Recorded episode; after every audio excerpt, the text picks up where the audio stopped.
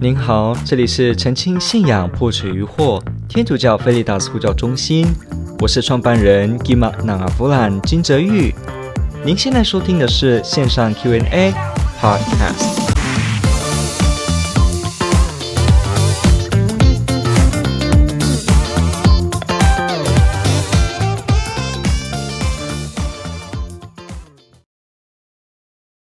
那什么是教会训导？好，这我们前面就说明了。好，一定要听吗？为什么？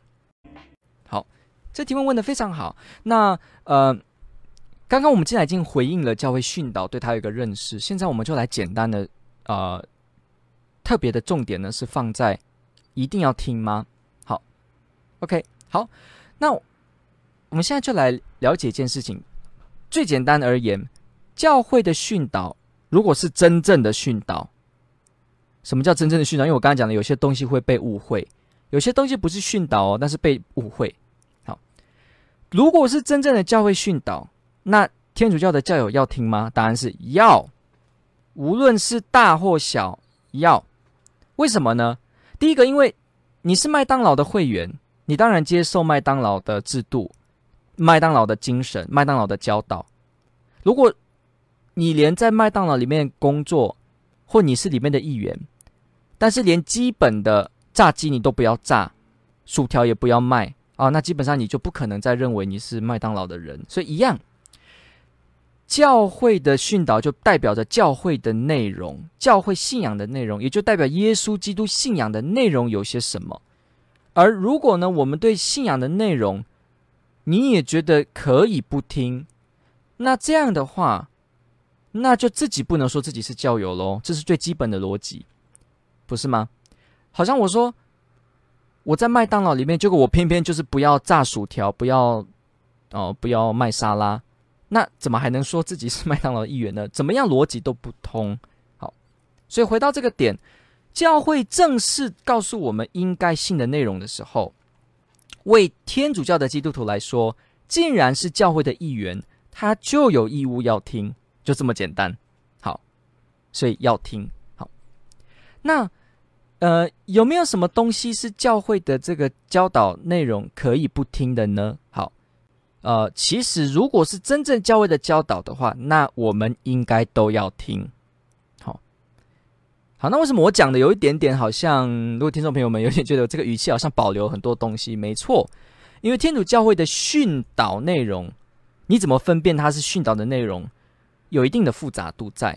但是基本而言，如果教会正式发表的，比方说所有的文献，他发表的这些所谓的通谕啊，教宗发表的通谕啊、劝谕啊，然后呃中那个文献呐、啊、等等的，那你只要听，你基本上都不会出差错，因为这都是教会训导的一部分。好，那为什么我还是要有一点点的保留一件事情，就是因为训导本身，它其实。在神学家的细分会分说，有所谓的普通训导 （ordinary magisterian） 以及特殊训导这个 （extraordinary magisterian）。好，什么叫普通训导？什么叫呃这个特殊训导呢？特殊训导是指那些教会隆重的宣布。我是综合的讲哈，我没有直接是引用一个什么文献或法典，我现在是直接综合的讲这个意义。特殊的训导呢，就表示这个教导的内容是教会正式的，以不可错权来正式表达的内容。也就是说，他真正的认为这一个内容是绝对不会错的，来自天主的教导。当他这么样的权威来跟你下判定一个内容的时候呢，那这个呢就是特殊训导，所以它是不可错的宣布方式。隆重的方式，solemnly，infallibility 来宣布，这叫特殊训导。有没有这种事发生？有啊，但是也是蛮少的。哦，比方说这个圣母染原罪，比方一九五零年的圣母蒙召升天，这都是属于特殊训导的方式。不可错的，以教宗的这个不可错权威来宣布的一个特殊训导的形式。那有些时候，你可能会看到某些文件，它在那个文文件里面呢、啊、写说，现在教会的一致教导，或者认为或确定，用这些很严谨的字眼告诉你说，这是当信的道理，一定要信的意思，或者说这是信友一定要予以接受的。当他明显的表示这样的意图的时候，那你也可以说这里面呢出现的越来越接近特殊训导。总之，特殊训导就是它是往不可错跟正式跟。绝对的地方去讲，那相对的就有所谓的一般训导喽。有很多的内容不是用这个这么正式的方式写的，它是用比方一般的，比方说什么呢？呃，你看到一个通谕啊，看到一本劝谕啊，里面的内容写写写写写，其实里面都没有说什么针对这一个意见，教会隆重确定的说什么什么，它没有出现这些字眼哦。他只是普通的说，呃，像这样又是这样又是这样，这样，那这些呢都是列为是什么呢？一般的训导，但是要小心哦。我这样讲也是没有完全的说满。为什么？因为即使是教会的神学家、教会的主教、教会的教宗自己哈写写写说啊什么什么内容，这些东西也不代表是教会训导哦，也不代表是一般训导。就像我前面讲比较明显的例子。如果教宗打哈欠说：“哦，这个巧克力比较好吃。”那这个是训导吗？那很显然不是。如果一个神父说：“哦，我不太我不喜欢太者祈祷。”那只是表达他个人的灵修选择方式的这个重视跟喜好。那这样子呢，也不是教会训导哦。OK 吗？但是如果今天是一个正式的文件，我说的是文献，就是说是有签名的，好吗？主教写了一个文告，有签主教的名，有签上这个主教职权的名，或者教廷的这些圣部部门，他签了这个名，而且呢，这个签名是真的以这个主教在这个位置上对。真正本业业务内的问题做的声明所签的名哦，我的意思是说，有些时候可能一个主教他是在罗范那个梵蒂冈教廷，他负责的是处理什么修会的事务，结果他在某一份信上面突然写的是 party 的事情，写的是这个牛排好不好吃，结果他也签了一下他的名字，这样子的呢，这个文件本身也不是训导文件，也不是一般训导，了解吗？因为他没有在他。本身负责修会事务的职权上，以这个职务被赋予的角色，正式的以这权威签名，而且呢，罗马这些圣不正式的呃做签名的时候呢，他们基本上普通的文件都要有信理呃这个教义部和信理部呢来做的这个一定的审核跟过目。不然呢，正式的话还要有教宗的认可跟签名。那再往上的等级的话，就是教宗自己再予以签名，或有副教宗的权威，像这样子的。那如果像这样子的呢，那就是接近了，或者你可以说哦，你确定了之后，那他就是教会的一般训导了。可是你说这个呃主教，他其实是一个枢机主教，他负责那个教义的内容，结果他在某一个信上面突然写说，诶，那个孔融的。毛其实恐龙有毛啊，其实恐龙的毛是像那个鸡的毛一样，然后他签了他的自己的个性签名，有没有很漂亮的美艺数字？这些文件都不是训导文件哦，了解吗？所以要分清楚什么是正式教会内教导的，那才叫做教会训导，才有所谓的能够是属于一般的训导或者是特殊的训导。所以，好，所以说到底，如果你了解了这个体制，你就会发现一件事。确实不是所有主教、神父、教宗写的东西都是一定要听的，因为倘若不是真的教会训导，你没有任何基础要听，了解吗？当然，他可以，比方说好了，呃，本笃十六世教宗他在他的那个，他在他的这个纳扎勒人耶稣 Jesus the Nazarene 这一本书里面呢，他也有去写到。说我这一部书，他在他的前面有写到说，这部书的内容我没有要使用任何教会训导的意思。好，所以你看，他也声明了说，这部书的内容写到了关于耶稣基督的一些种种的研究。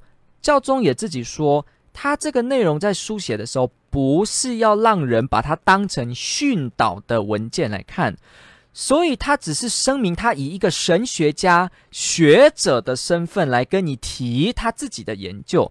因此，这个时候你看了他这部书，你就不用把它当成训导的等级来看，所以你就没有义务要接受他。你说教宗写的这个东西意见，你就要听吗？没有，你不一定要听，你可以完全的不听哦，你也一样是天主教的基督徒哦，了解吗？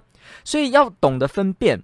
不是说一个主教，什么台湾的某一位主教，他突然写信给你，传简讯给你，然后说，呃，我个人觉得敬拜赞美不是很妥，然后你就觉得这个东西直接等于训导，不一定哦，你还可以跟他讨论哦，没有问题哦，哦，但是如果他真的在了这个文件上面啊签了自己主教的职权名，而且里面也说明了理由，真的他说了是基于。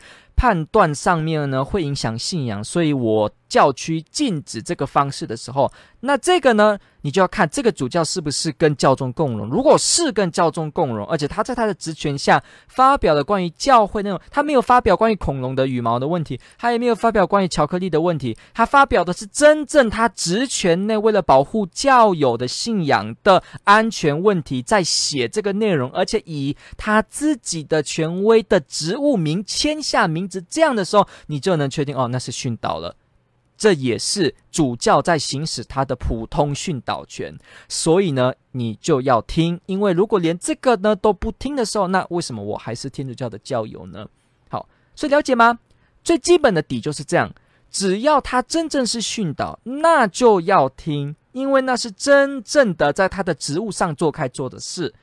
其他的如果完全不是，那那你真的是没有必要听了。那个主教如果跟你玩一场传说对决，然后呢，主教用一个角色跟你这样玩玩，因为主教也可以有休闲呐、啊，他自己休闲的时候跟你玩那个 Switch，跟你玩一场什么萨尔德传说，然后你在那玩啊。主教发表的任何东西，这都不是训导的，知道吗？不是说教宗口里讲的话全部都是圣旨，不是哦，不是。所以，我们听众朋友，如果有一些是基督教的朋友，你。非常好，今天这个机会你就了解了，天主教从来没有认为说教宗、主教、神父或谁讲的每一句话都是不可错的真理，没有这样说的。很多时候都没有不可错，很多时候都不是训导内容，甚至大多时候就算用训导内容，都是属于一般的训导 （ordinary magisterium）。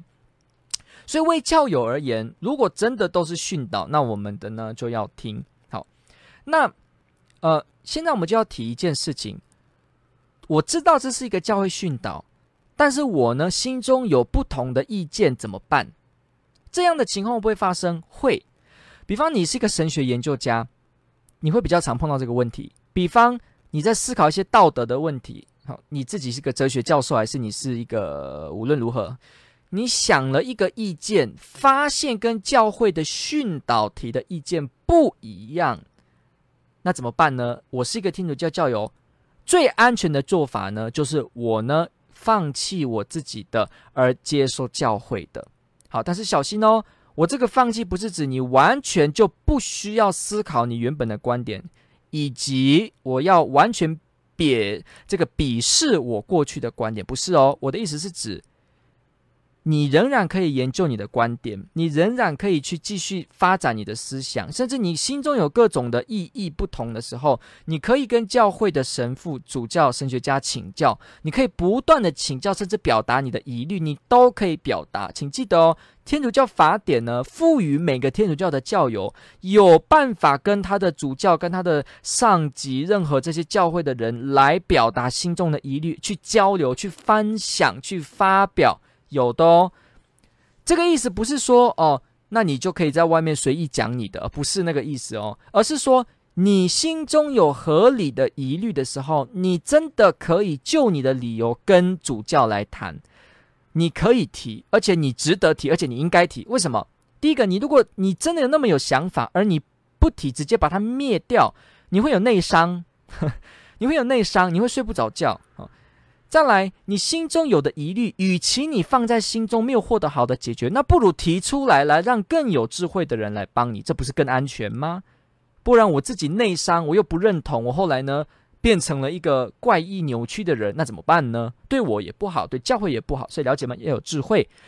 我们就干脆提出来跟这些专家啊，不要随便跟别人提哦。如果你心中有这种很好的理由，而且你有很大的意见，呃，比方你是个神学家，你真的有这样的意见的时候，那那你心中呃也不要要小小心哦，你不要随便跟一个呃一个一个小孩子跟一个人随便聊你的理论，因为你可能会害他跌倒哦，他可能还没有那么多的神学分辨，你会害他失去信仰。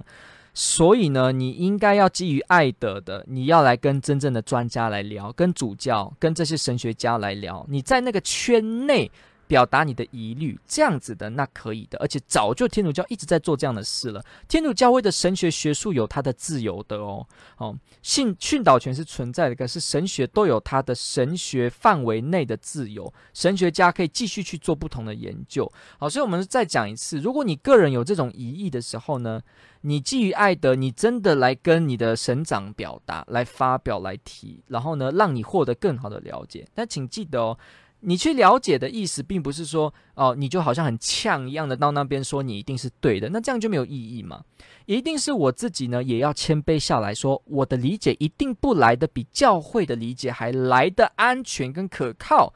这个 reliability 不是这么可靠，所以我来请示教会的意思，让教会呢在圣神带领下告诉我究竟是什么。那当然，这个主教告诉你的内容哦，如果他只是普通跟你聊天，他普通跟你聊天，那这个时候他的内容是训导吗？当然也不是，他只是一般就他的学识跟你做神学的讨论。所以，当你对他个人的意见、神学的方法，你也觉得好像也还好，那你也可以自由的不接受，也没有关系。但是，请记得哦，如果主教跟你讲的内容，是符合教会一直以来教导的训导的话，那你还是要听那个内容，了解吗？这里要分清楚，我解释一件事，跟我告诉你什么是教会的内容，这两个是有分别的。呃，我就来举这个例子好了。我跟你说，圣母玛利亚真的是被提升天，我这样跟你讲，玛利亚被提升天，我告诉你喽，哦，玛利亚被提升天，好，我这样告诉你了。但是你现在来跟我讨论，你说你不同意，所以我开始跟你解释，我用教父，我用圣经，我用很多的思路跟你解释。好，我这些跟你做的解释，因为是我个人神学家，我在跟你提，所以呢，基本上它也不在训导的范围内，它只是一个神学的精辟建议，了解吗？但是呢，我我跟你讲的说，圣母蒙召升天是真的，这句话呢。它是教会本来就已经教导的训导内容，所以呢，这句话一定是对的，是真的。那你就要接受前者。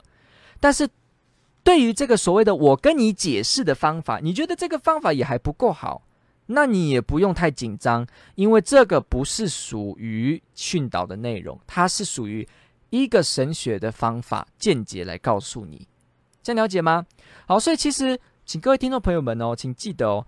在这个节目当中，这个节目当中，我跟你们教导、跟你们说的许多内容，这些也通通都不是教会训导哦，请记得哦。我们在节目这开创几十年来，这呃是 还没几十年，几年来的内容下来，我跟你做的这些种种解释，这些都不是教会训导哦。就像一个神学家、一个主教跟你平常聊天聊这些教育一样，这都不是属于训导内容哦。我们只是就最好的神学方式、护教学的方法来跟你做合理的分析，告诉你这些方法，让你能够接受，而且更好的相信教会的信仰。而我这个跟你解释的方法怎么样的不同，这都是个别的神学意见跟方法哦，这不是教会训导哦。但是呢，我告诉你说，圣母升天是真的。我告诉你说，啊，真的教会有主教有神父。我告诉你说，炼狱是存在的，这些是教会的训导。甚至我告诉你某一个教会的文件，它正式的教导的东西，我引用告诉你，那这个呢，也是教会训导。但我接着跟你做的解释呢，这些只是解释，这些不叫训导，了解吗？听众朋友们，所以你也不能把我这边讲的内容哦。当成是像教宗或者是跟他共荣的主教们正式教导的训导内容等量齐观，不可以哦，不可以哦。同样的一个主教，如果他今天跟你聊天，他跟你聊圣母升天，结果他也这样子跟你聊聊聊聊聊，结果你对他某一个教父的这个观点呢，或对他引用给你的，你觉得你不是那么接受，没有关系，因为这只是神学上的讨论。但是你不能对圣母没有生圣母圣念这件事你不能否认，因为你否认的就是否认教会的训导。但是你对这个这一个主教跟你解释的这个方法呢，在这个神学的范围内，那这是可以有疑虑的，了解吗？连这个主教也一定知道啊，他现在用这个方法跟你解释说，哦，这个呃教父这样，然后呢有一些思考路径啊，这样他这样跟你讲了等等的，这个主教呢，他也自己知道，他这些解释的内容不是教会训导，知道吗？他可以引用。他也可以引用某一个教会训导当中真的出来的对圣母升天的描述来跟你讲，那这个就是教会训导。但是如果他岔过来继续讲他跟你解释的方法路径，那这些呢，他这些内容本身呢也不是教会训导哦，不是教会训导，了解吗？所以这个内容，这个主教跟你的解释也可能是不正确的哦，也可能是呃有更好的解法，而不见得是他的解法就是到底了。就像我们这个节目也是一样，我给你的这些思路，也是可以一个教会的会议正式的说哦，其实什么什么什么什么。那当他这样宣布的时候，那大家就要听教会的，而不是听我这里的，了解吗？如果某一位主教跟你这样聊，他说我觉得教父的话是这样这样，结果有一天教会训导出来了，说其实不是教父怎么样怎么样怎么样，那这时候呢，这个主教呢？他也一定会告诉你说，你要听教会的，了解吗？大家有没有认识了教会的这个训导的这个制度啊？这是很重要的观点哦。不是说他这个人是主教或这个人是神学家，他跟你提的内容都叫做你一定要相信的神学啊、所谓的训导哦。教会对于个别神学家自己的解释呢，是交给教友有自由的。你可以觉得他合理，你就相信；你觉得他完全有错误，或你真的研究觉得有问题，那你也可以保留。但是如果是真的训导出来的，那要接受。好，了解吗？所以通常人们对教会的教导会有疑虑的时候，不是在训导本身的疑虑，而是在某些个别的神学家解释的方法上，或某一些的老师告诉你，而你觉得对他的解释不够好，而产生疑虑。常常是这个状况，所以如果是这个状况，那你对他的路径有疑虑，这没有问题的，你可以心中存疑，没有问题。但是呢，你继续请教，你继续学习，而对教会正式给出来的这些训导呢，一般训导、特殊训导，他这样给出来的呢，那你再相信，那这样子你也是安安全全的天主教的基督徒，了解吗？所以大家一定要了解这件事情哦。教会训导如果真的是训导，那要接受。如果只是这个意见或给你说明的，那呢，你可以有所保留。好，但是我们现在回答最后一件事情，我们讲到这边就要去了解。请问哦，必须了解一件事情哦，如果一个神父或一个我和我泽玉或者是一个神学家跟你分享某一些东西，但是他不是一般训导，对不对？他只是他跟你分享的这个神学最好的解释跟推理，他这样跟你讲的时候，那。你要怎么知道他讲的内容是忠实于教会的教导呢？好，那第一个，你就要看他的思路跟他告诉你的资料是不是真的，所以你就要考究是不是真的。再来，他所给你的考究跟内容会不会违反了教会的训导？如果他今天跟你解释的非常漂亮，但是违反了教会的训导，那这个时候呢，你就知道他这个给你的意见呢是错误的，你可以不接受。你可以不接受，就算他说他保留了一个口德哈，他跟你他话不讲死，他跟你说教会现在其实还没有正式这样教的，但是我认为是什么什么什么什么这样的时候好，那你就可以自由的采信，你要不要接受他这样的解释？如果这样的解释你觉得合理，那你信没有关系；但是如果你觉得严重不合理，那你也不信。但是你的信记得哦，不是像你信。那些已经正式教导的训导这样子的那种等级的信哦，而是以一个什么呢？因为你就你的理性分辨，你觉得他的解释已经是最好的了，所以当然你为你得到最好的解释，你自然就会这么相信，这是人的机制嘛。所以你这样子相信他的解释哦，也不会说你是错误，了解吗？但是哦，当有更好的解释出来，或有更正式的训导对这一个问题提出了决定之后呢，那你就要马上放掉你这个信念，来接受教会正式的，了解吗？所以这是一个动态的过程，这是一个动态的过程。所以你听不是神学家的解释，或者我们在节目中或任何主教，其实常常我们发表都有这个习惯。我们跟你讲一个内容的时候，你比方你说教会会不会认为可不可以刺青呢？我就问你，Can we get tattoo？我们可以刺青吗？这个时候我就会跟你标准回答说，教会对这个问题其实没有正式的训导内容。我会先把这个话说在前面。那接着我告诉你说，你可以刺，因为其实刺青也没有违反圣经里面的内容呢。呃，要小心的是，呃，圣经当中没有禁止刺青，只是说呢，有些刺青是宗教原因，或者是基于什么呢？会有一些迷信或者是偶像崇拜的危险，所以要这样避免。好，以下讲的这些话呢，你就可以信或不信了。但是呢，请小心哦，你不要一竿子就说哦，既然如此，那他讲的内容一定都不可信，都是乱讲，一定不是。为什么？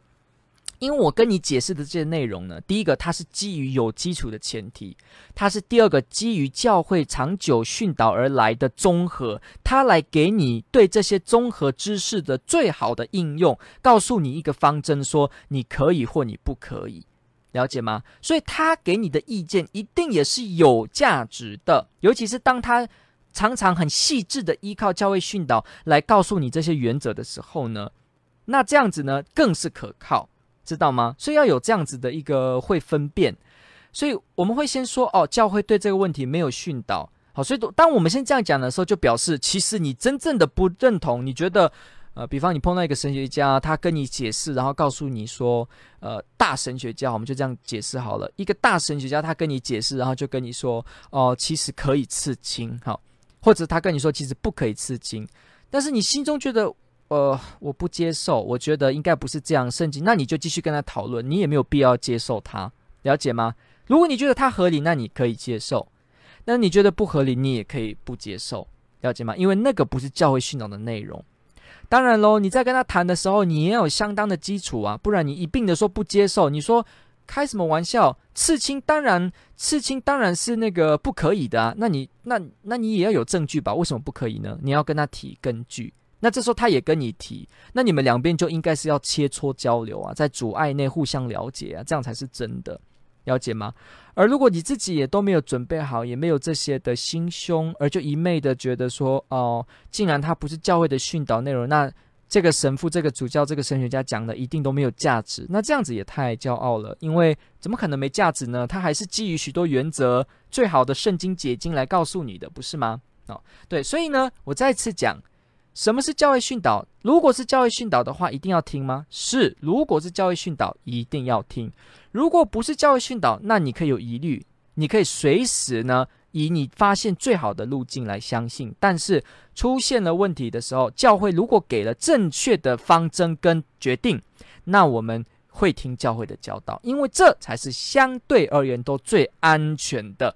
信仰指示，了解吗？是要了解这个机制哦。我今天对于训导呢，也用了不同的角度或不同的这个说法，就是希望听众朋友呢，对这个训导，我们常常都会觉得说这个词很空洞。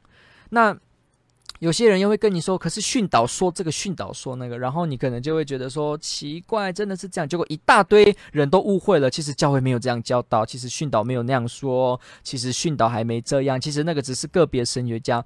我跟你举个例子好了，有些的这个所谓的神学家哦，他非常大咖，但是他大咖到他跟人家说，其实没有地狱，其实地狱呢是不存在的，天主不可能造地狱啊。有些是他说他是神学家哦，但是他这样跟你提，那很明显的这个是他个人的神学意见，即使他是主教也一样哦。他如果公开这样宣称说，完全没有教会的这个。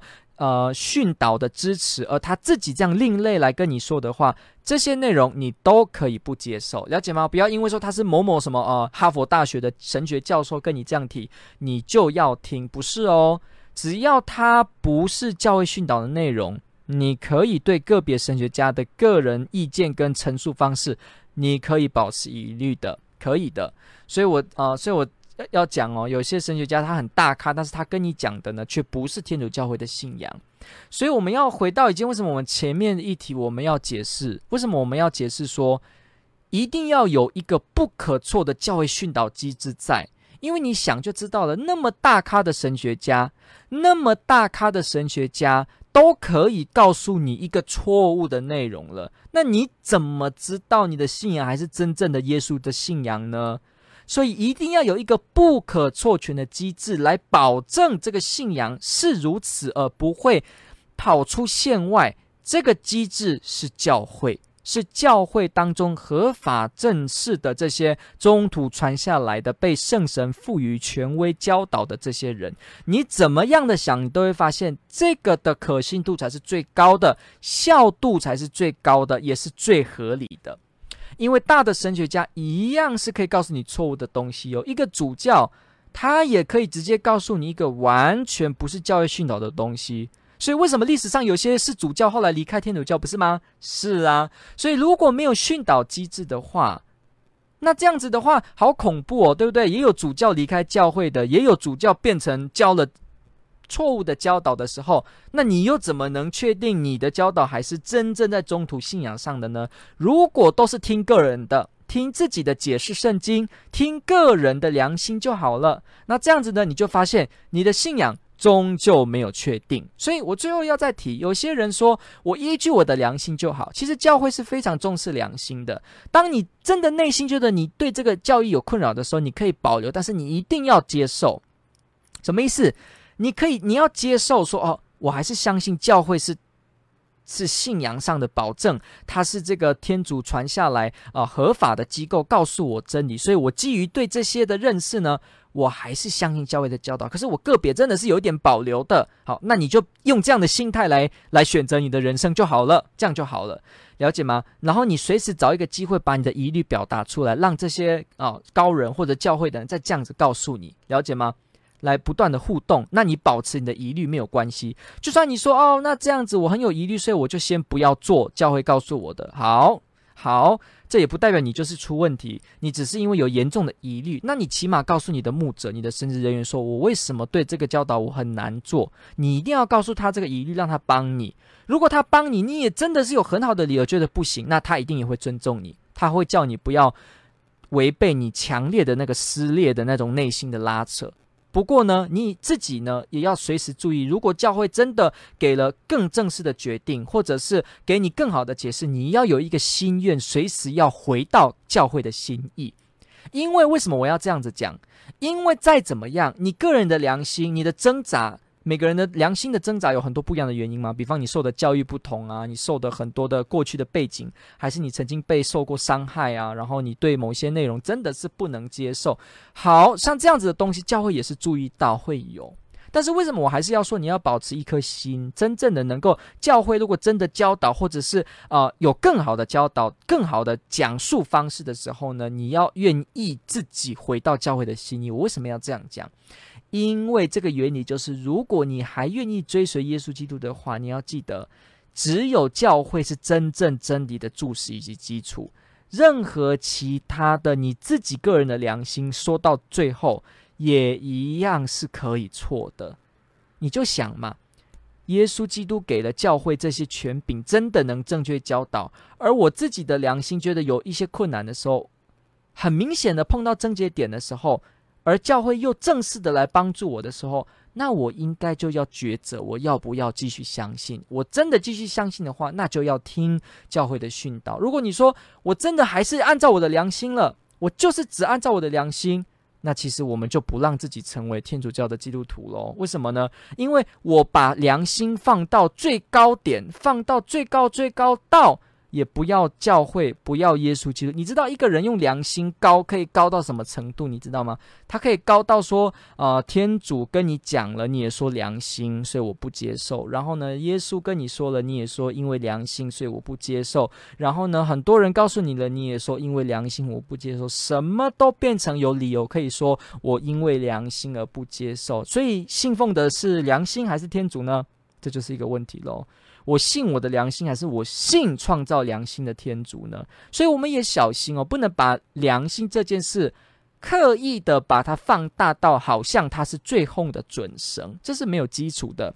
良心不会是唯一最可靠的那个准绳，因为良心的创造者是天主，所以天主才是大于良心的最可靠的真理准绳。了解吗？良心也可能会有出错跟问题的哦，了解吗？天主教是有这个观念的哦。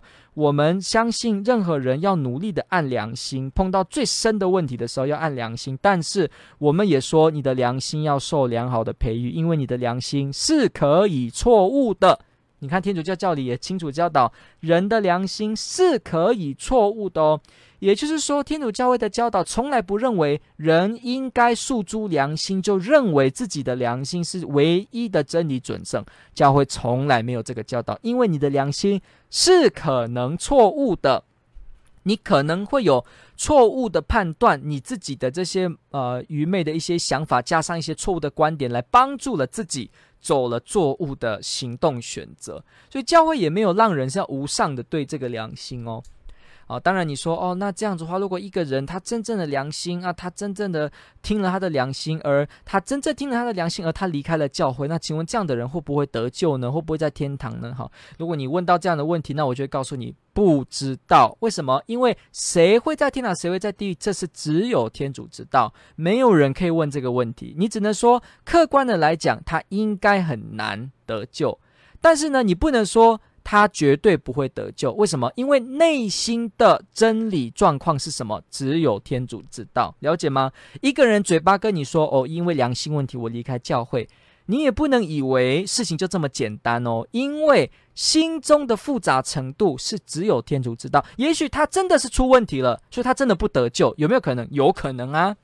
但是有没有可能他有更深的一些原因？他真正的说这个良心，而他真的这样不在教会内？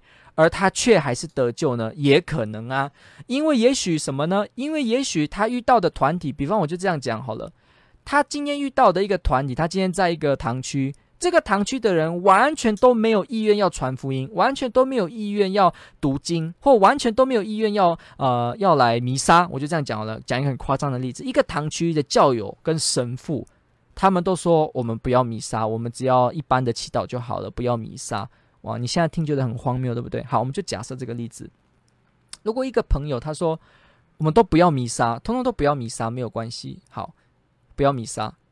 好，结果呢，这个教友在这边，他严重感觉到这不对。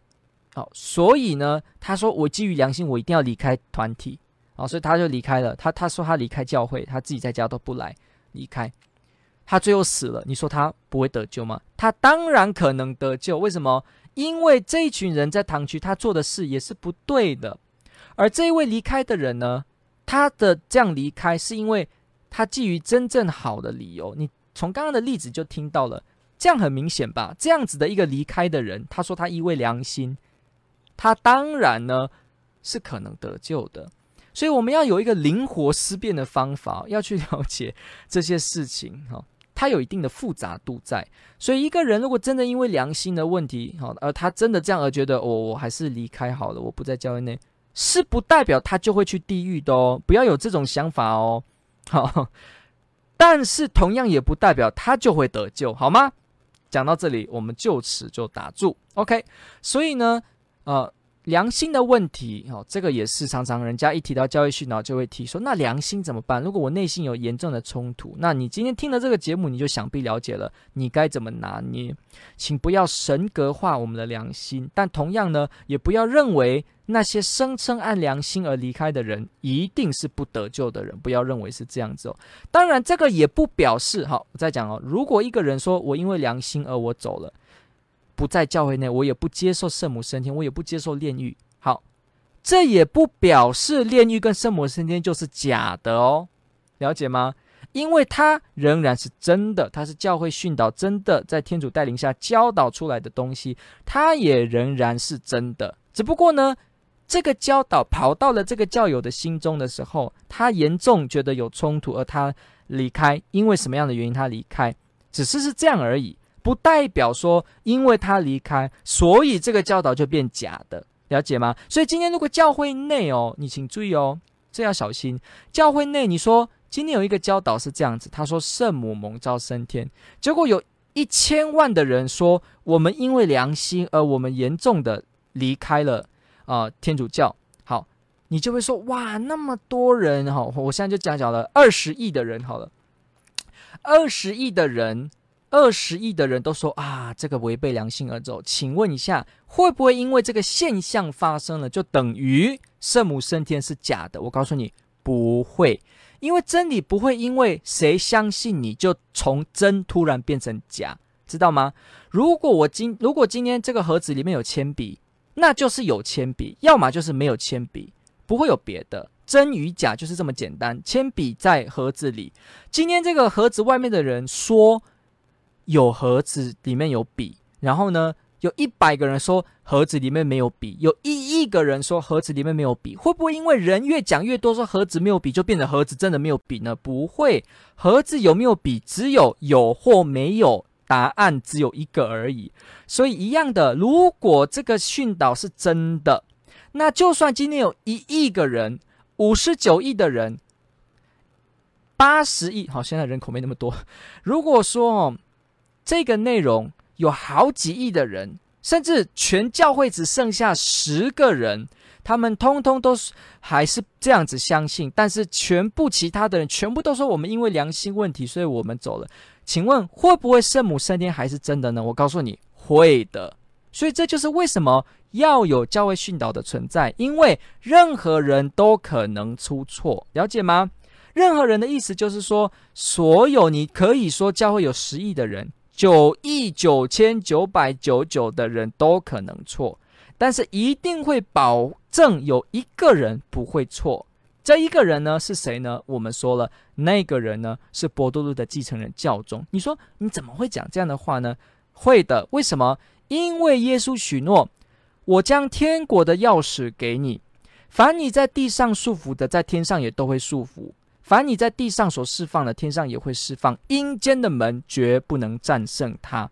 然后呢，待你回头后，你要坚固你的弟兄。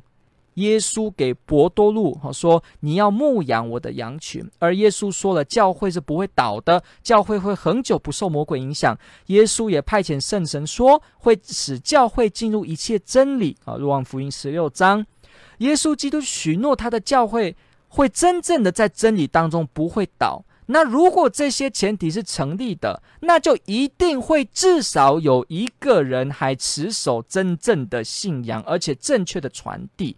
这样子才能让这个前提是成立。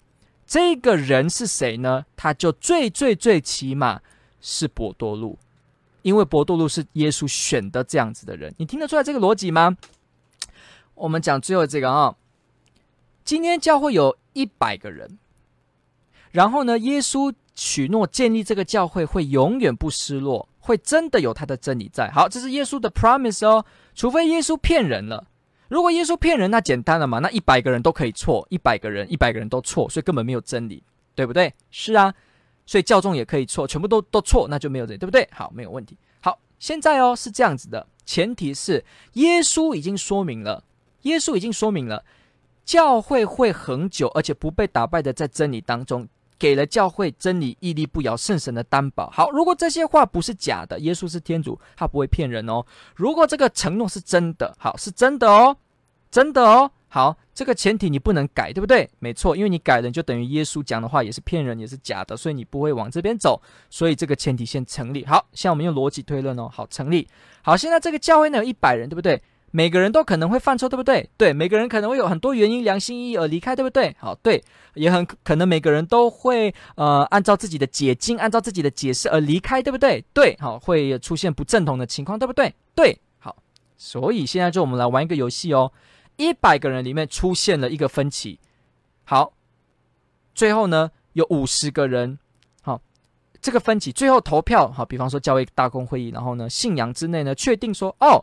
宣布出来了，这个问题呢是 A 才是对的。好，这时候那些主张 B 的人可能五十个人，对不对？五十个人就离开了教会，他们就不是天主教的人了，对不对？好，这时候剩下五十个人在教会。好，那这些五十个人就持守了真理，对不对？好，接着又出现了一个教义问题，再经过一个大公会议又决定了，所以呢，剩下有二十五个人是对的，那二十五个人就不对，所以他们也走了，不是对了，好，异端出去了。好，二十五个人再来。又出现问题，在投票，好，变成什么呢？十个人，那十五个人都走了，对不对？好，那十个人就是保留的。最后呢，又出现问题，因为每个人都可能出错，对不对？所以每个人又出错，那就变成十个，九个、八个、七个、六个、五个、四个、三个。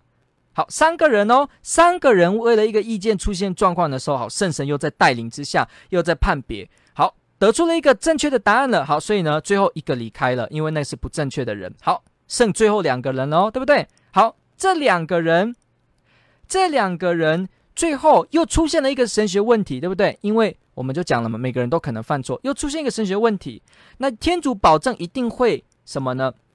一定会有真理。好，所以他们两个开了大公会，两个人投票，正统意见出来了，正统的真正的观点出来了。好，那那一个另一个否定的人也走了。好，走喽。那教会只剩一个人喽。那请问这一个人会不会持守真理？会，因为为什么呢？因为如果你说这一个留下来的人也是错了，也是只会错。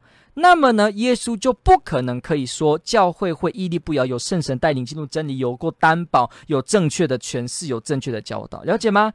这是逻辑必然的后果。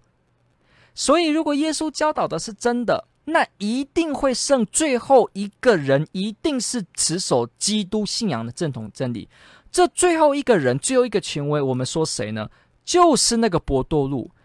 请听好喽，任何人都可以犯错，五十。二十十九八七六五四三二一，一定会剩一个一。这个一，我们看圣经，就是耶稣建立的伯多禄。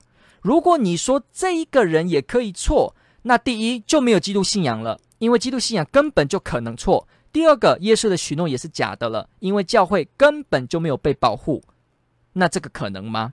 所以你就会达到了你更深的信念。所以请了解哦，如果耶稣基督建立了教会。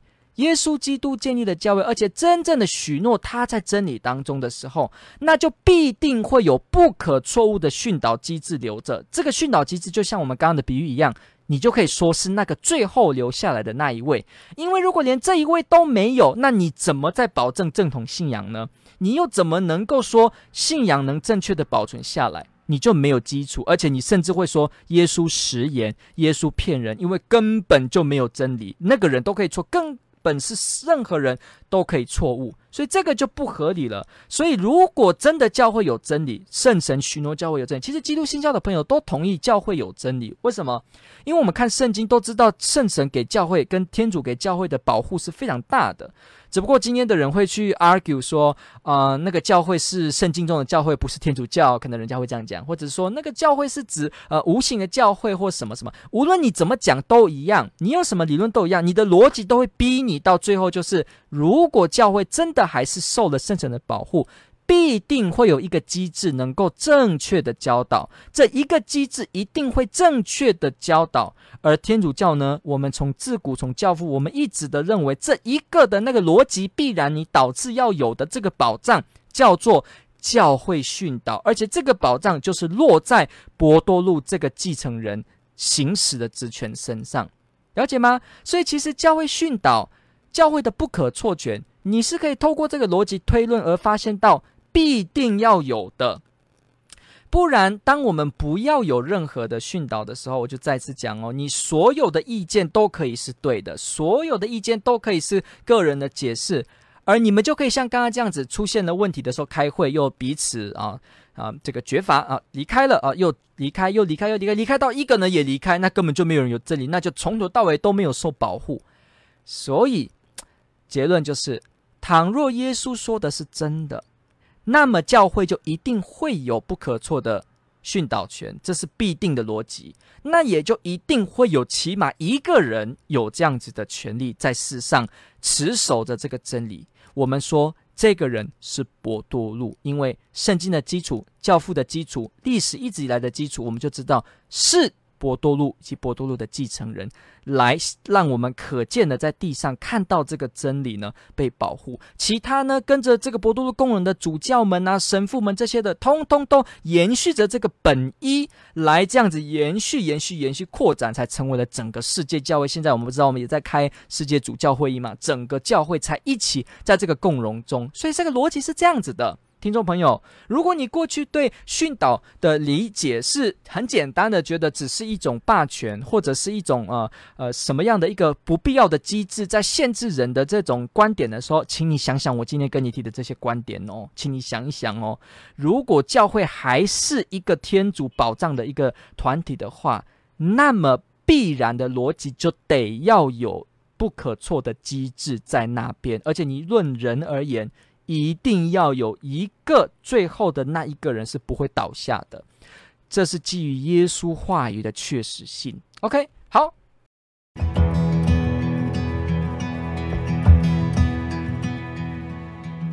感谢您的收听。若您喜欢本系列节目，支持护教学与福传相关推广。欢迎来到我们的 FB 粉丝专业以及 YouTube 频道，点击订阅哦，也别忘了我们的 Podcast 频道的订阅哦。天主保佑。